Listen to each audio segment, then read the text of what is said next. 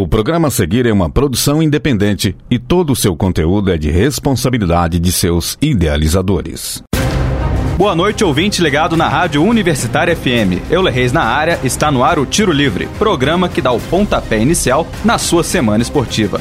Para isso, hoje estou com meu parceiro Felipe Ponzel. Boa noite, Filipão, tudo bem? Boa noite, Euler, meu parceiro, tudo tranquilo por aqui e boa noite a você também, ouvinte da Universitária FM 107,5. Estamos iniciando mais um Tiro Livre, programa que é uma iniciativa da PROAI, a Pró-Reitoria de Assistência Estudantil da UFO. É isso aí, estamos diretamente dos estúdios da Universitária para trazer para você o melhor do esporte do Brasil e do mundo. E para ficar sempre pertinho da gente, siga nossas redes sociais.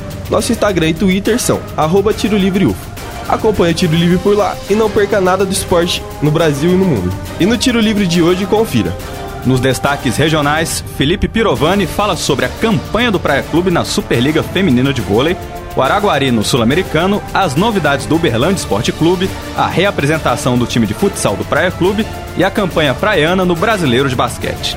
No quadro nacional, Helder Rodrigues traz mais sobre o restante da rodada da Superliga Feminina de Vôlei, a situação geral da tabela, além do giro pelos estaduais e a Copa do Brasil. No tradicional Giro pelo Mundo, Arthur Devito te deixa por dentro de tudo sobre o assunto. No quadro opinativo da semana, Gabriel Ioli chega junto e aborda as questões da classificação heróica do Violette FC na Liga dos Campeões da CONCACAF. Na súmula desta semana, Vitória Marcelino fala tudo das eliminatórias para a Copa de 2026. E é claro, antes do apito final, você fica ligado no serviço da semana. Então continuem sintonizados e sintonizadas, porque o Tiro Livre está no ar. Segunda-feira também é dia de resenha. Porque o esporte não para. Está começando. Tiro Livre. Tiro Livre no ar e a gente já começa falando do Praia Clube no Brasileirão de basquete. Destaques de Uberlândia e região. Fala aí, Xará. Boa noite, Euler. Boa noite, Felipe. E uma ótima noite a todos que estão ligados na Universitária FM. Satisfação enorme em estar participando deste programa. Começando pelo esporte da bola laranja, na última sexta-feira, o Praia Clube venceu a Liga Sorocabana de Basquete, em partida válida pela terceira rodada do Brasileiro de Basquete 2023. O jogo terminou em 65 a 58 para o time uberlandense, que teve como destaque o pivô Guizão, que anotou 15 pontos e 6 rebotes, e foi escolhido o melhor jogador da partida.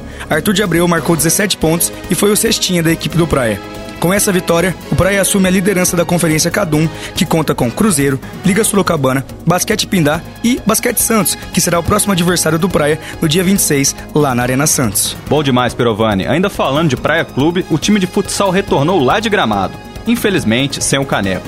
Como foi a representação da rapaziada? É, infelizmente não deu para a equipe do Praia. Depois de classificar em primeiro do grupo B, o time acabou caindo para o Atlântico na semifinal.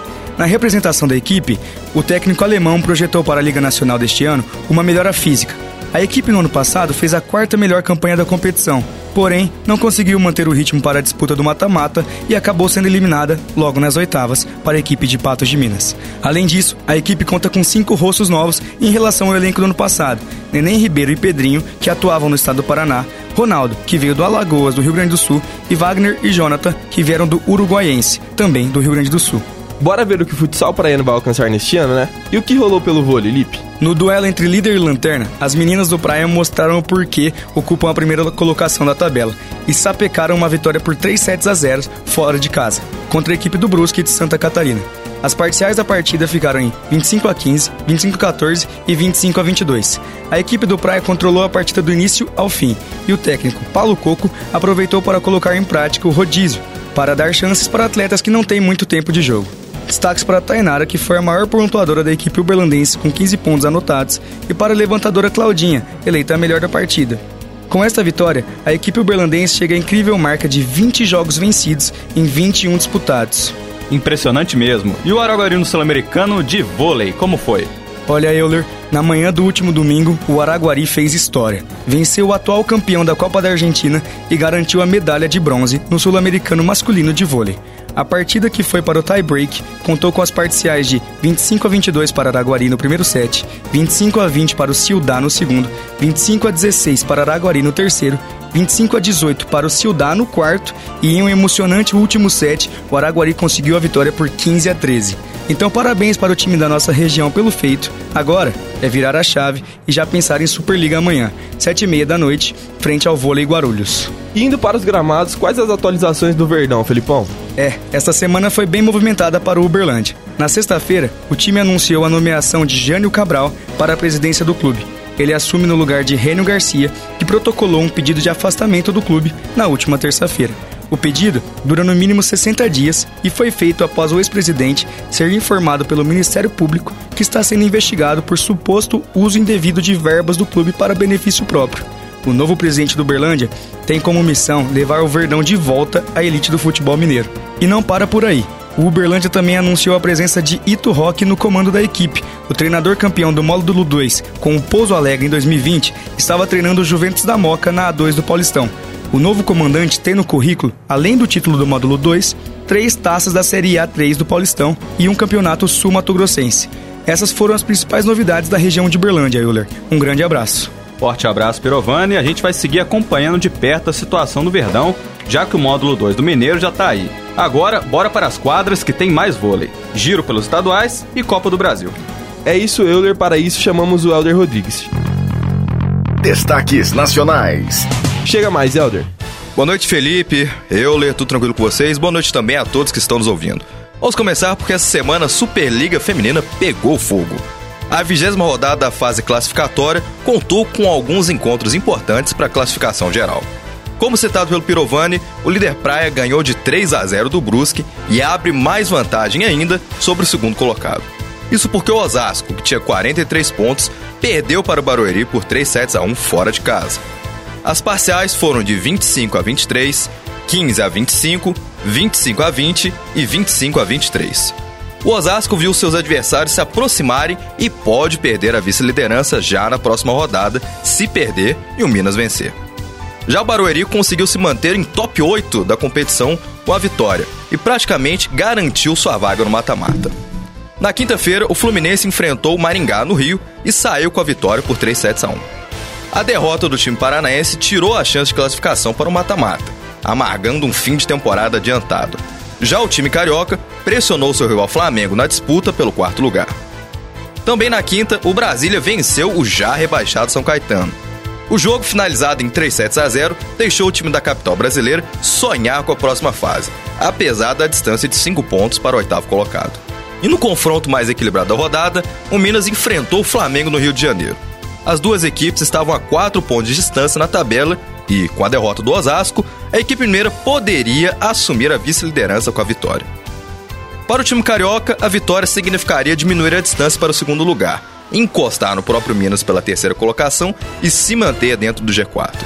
O Minas bem que tentou despontar na partida e logo no primeiro set mostrou que não estava intimidado por jogar fora de casa, fechando a parcial em 22 a 25. Porém, o Flamengo, liderado pela oposta Sabrina, que marcou 26 pontos e foi eleita a melhor jogadora da partida, virou com parciais de 25 a 21, 25 a 16 e 25 a 22. E fechando a rodada, Bauru contra Pinheiros, sexto e sétimo lugares, respectivamente. Ambas estavam classificadas e tinham dois pontos de diferença entre si. Dentro de casa, o Bauru ditou o ritmo e ganhou por 3 a 1, se afastando do Pinheiros e ficando na cola do Flu. Com isso, faltam apenas duas rodadas para o fim da fase classificatória. As duas equipes rebaixadas, Brusque e São Caetano, e sete dos oito classificados para o mata-mata já estão definidos. O Praia Clube se mantém como líder até o fim da fase. A vitória do Flamengo e a derrota do Osasco fizeram a briga do segundo ao quinto lugar se tornar ainda mais complicada. Pinheiros e Bauru estão mais afastados de seus adversários na tabela, mas ambos já garantiram a classificação e podem mudar de posição com algumas combinações de resultados. A única vaga em disputa está entre Brasília e Barueri. Os dois times estão separados por 5 pontos, como já mencionei. Para a equipe do Barueri, passar de fase basta ganhar ou levar para o tie-break qualquer um dos jogos restantes. Já o Brasília precisa que o time de São Paulo perca os dois jogos por 3 a 1 ou 3 a 0 e ganhar seus jogos pelos mesmos placares. Maringá está apenas um ponto atrás da equipe do Distrito Federal e pode empatar em pontos com o Barueri, mas a equipe de São Paulo ganha nos critérios de desempate. Dessa forma, o time paranaense não pode se classificar e nem ser rebaixado, vai à quadra somente para cumprir tabela. É, rapaz, reta final na Superliga Feminina e, sinceramente, já tô até pensando nos playoffs da competição. Mas, Elder, o que andou rolando nos estaduais de futebol? A época mais raiz do futebol brasileiro, Ponce, se me permite falar, tá acabando com os principais campeonatos estaduais chegando ao fim. Pelo Mineiro, o Atlético conseguiu reverter o resultado contra o Atlético. O clube da capital ganhou por 1 a 0 com gol de Hulk e empatou no agregado. De acordo com o regulamento atual, esse era o placar necessário para avançar à final. E dessa forma, o Galo chega na sua 17ª final consecutiva. O adversário do Alvinegro será o América, que ganhou novamente do Cruzeiro. O jogo da volta terminou em 2 a 1, 4 a 1 no agregado. Após a derrota, a Raposa também viu o técnico Pessolano deixar o cargo e por hora se encontra sem técnico, apesar dos rumores fortes que o técnico português Pepa assumirá o clube para o brasileiro. Já no Carioca, o Fluminense reverteu a derrota para o Volta Redonda com uma goleada incrível de 7 a 0. Repetindo, 7 a 0. Destaque para Germán Cano, que fez o L quatro vezes. Na final, o Flusão vai enfrentar o adversário contra quem disputou a Taça Guanabara, o Flamengo. Já o Rubro Negro ganhou novamente do Vasco, desta vez por 3 a 1 e vai disputar o quinto título do ano. Será que agora vai? Fica aí o questionamento, viu? E pelo Paulistão, o Palmeiras fez diferente do Corinthians e confirmou seu favoritismo contra o Ituano. Em jogo complicado, o Verdão ganhou por 1 a 0 e vai para sua quarta final consecutiva. E logo mais, às 9 horas da noite de hoje, Bragantino e Água Santa definem o outro classificado para a final. É, rapaz, mata-mata nos estaduais, quem perder tá fora e na Copa do Brasil não é diferente. Segunda fase da competição, correu tudo na normalidade ou a zebra passeou legal, Helder? A segunda fase da Copa do Brasil viu a zebra correr solta, viu, Helder? A selvageria da Copa Nacional fez cinco vítimas esta semana. Vamos ao retrato dos crimes, Sherlock. O Ceará enfrentou o Ituano e mais uma vez o time do interior paulista se deu melhor contra um dos bichos papões e levou a vaga nos pênaltis. Ah, e que faz do Vascão, viu? O gigante da colina jogou contra o ABC e também foi eliminado nas cobranças na marca da Cal. Detalhe mais cruel: Pedro Raul, artilheiro do time, perdeu mais um penal no ano, o terceiro, e foi convidado a tomar suco de caju pelo torcedor presente em São Januário. Já o Bragantino entrou em campo frente ao Ipiranga e foi dominado durante os 90 minutos. O time da Série A perdeu por 3 a 1 e deu adeus à competição. O Volta Redonda, que estava no embalo da vitória pela primeira partida das semis do Carioca, engatou mais um resultado surpreendente e ganhou do Atlético Goianiense nos pênaltis e também avançou. E realmente não era dia dos goianos, já que o Goiás também foi eliminado, também nos pênaltis, para o Águia de Marabá, do Pará. Com o fim das zebras, clubes das séries A e B também conseguiram confirmar suas vagas. O Botafogo goleou o Brasiliense por 7 a 1 e cravou seu lugar na terceira fase. O Coxa pegou o Criciúma e, nos pênaltis, também se garantiu na fase seguinte. O Grêmio venceu por 3 a 0 com direito a show de Soares e passou do Ferroviário. E para fechar, o Coelhão ganhou por 1 a 0 de Santa Cruz Pernambuco. Os outros clubes que passaram foram Maringá, Nova Iguaçu, CRB e CSA. Lembrando que logo mais terão sorteios dos jogos da terceira fase e você fica por dentro aqui no Tiro Livre. Bom, por hoje é isso. Forte abraço e boa noite a todos. Valeu, pessoal. Falou demais, Helder. O negócio é o seguinte: você fica aí zoando seu coleguinha, seu amigo, mas a zebra pode aparecer na sua porta também, viu? Fique esperto. Com certeza, Euler. Mas simbora para o nosso tradicional giro pelo mundo. Bora, e para falar do que aconteceu no esporte internacional, eu chamo o Arthur Devito. Destaques internacionais. Diga lá, homem. Salve Euler, salve Ponzio e um salve para você, público bonito que acompanha a gente na 107,5. Mas sem mais delongas, bora pros internacionais. Começando pelo nosso torneio continental, a Libertadores teve quatro jogos de volta nessa última semana. Dois desses confrontos tendo a presença de brasileiros, sendo o jogo do Atlético Mineiro contra o Bilionários da Colômbia e o Cerro Portenho do Paraguai contra o Fortaleza. No jogo do Galo, tudo correu bem. O Atlético Mineiro fez três gols, dois de Paulinho e um de Hulk, sendo esse gol um voleio fenomenal do atacante. Eu mesmo estava vendo o jogo na hora e fiquei desacreditado da beleza desse gol. No final, o Milionários ainda fez um golzinho, mas já não dava mais. Final de jogo, Galo 3, Milionários 1. Galo classificado para as fases de grupo da Liberta. Já os nossos queridos fortalezenses estão todos cabisbaixos. A tarefa já era difícil, porque o Cerro Portenho já tinha ganhado a ida de 1 a 0 E ainda no primeiro tempo, Frederico Carídio fez um gol para o time do Paraguai. No começo do segundo tempo, os paraguaios ainda fizeram mais um com Aquino.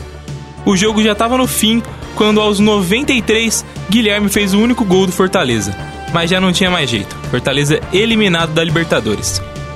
Os outros dois jogos foram entre Sporting Cristal, do Peru, e o argentino Huracan, que acabou em 1 a 0 para os peruanos.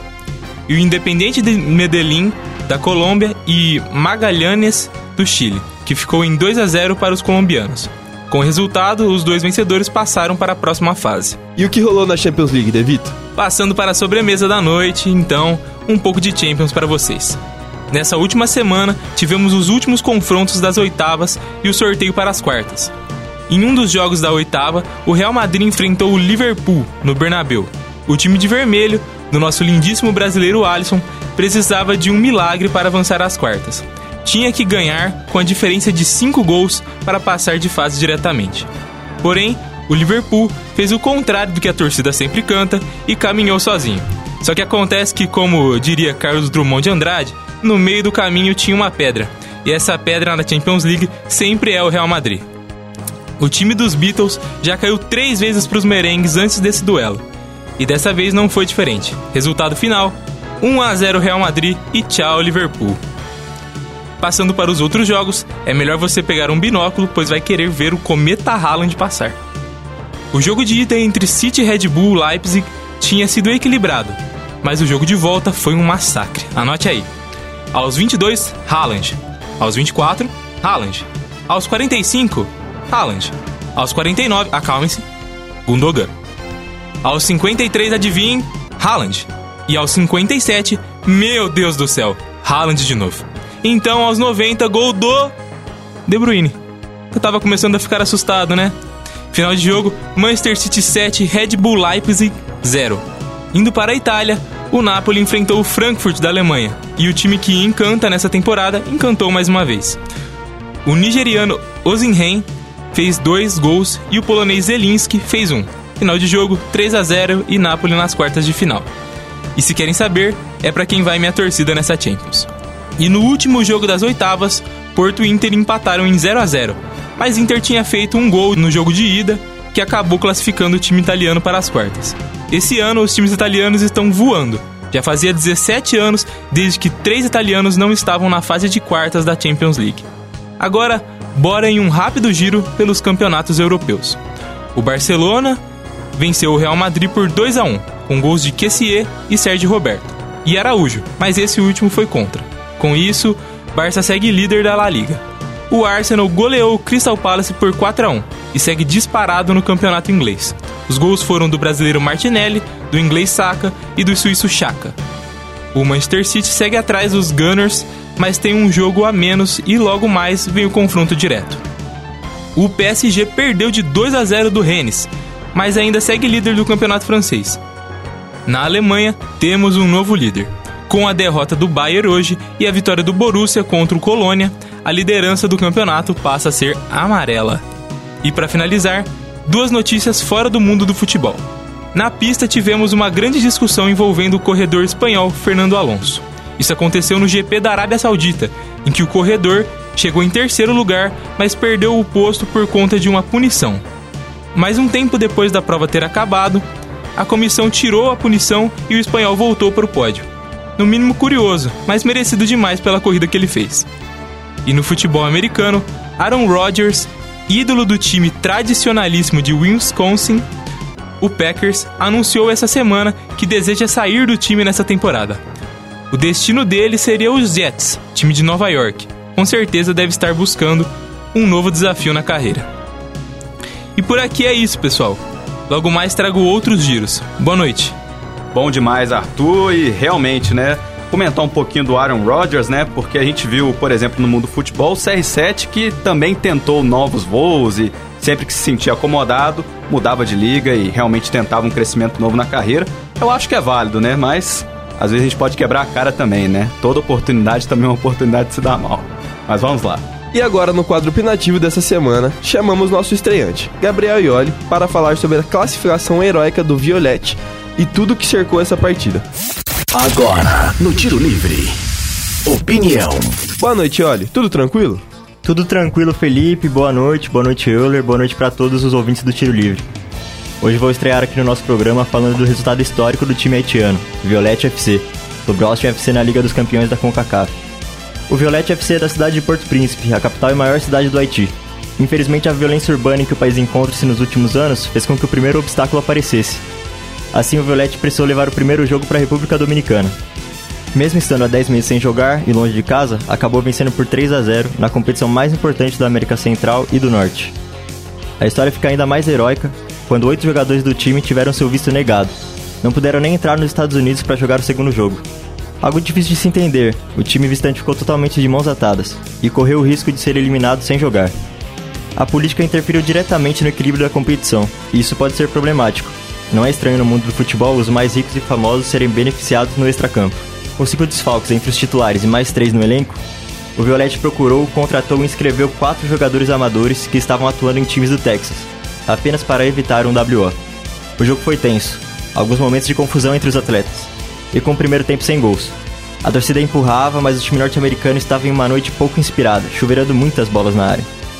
O Violette conseguiu afastar todos os cruzamentos até os 15 do segundo tempo, quando tomou dois gols em poucos minutos. Ambos em jogadas de cruzamento do ex-meia de São Paulo, Emiliano Rigoni. Mesmo que o time norte-americano não tenha culpa, o caso dos vistos negados criou uma narrativa ainda maior. Violette como um herói vencedor e o Austin FC saiu como um vilão derrotado. A novela da Cinderela segue viva. O time haitiano se classificou com um placar agregado de 3 a 2 e fez história contra as adversidades que enfrentou e ainda enfrenta, já que a situação do país ainda é delicada. A história do Violette FC pode ser um motivo de sorriso para os cidadãos do Haiti, que desde o terremoto em 2010 passa por muitas dificuldades.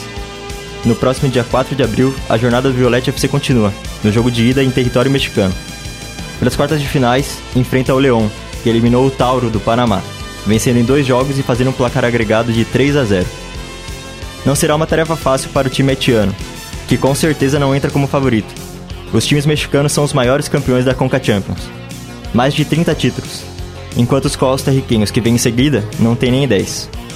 Mas como se pode duvidar deles agora? Foram 10 meses sem partidas oficiais, o país em colapso de segurança pública, oito jogadores impedidos de jogar, por motivos no mínimo duvidosos, que favoreceu o time da casa talvez jogar contra um gigante mexicano não pareça mais tão ruim assim. E valeu, pessoal. Até semana que vem e tamo junto.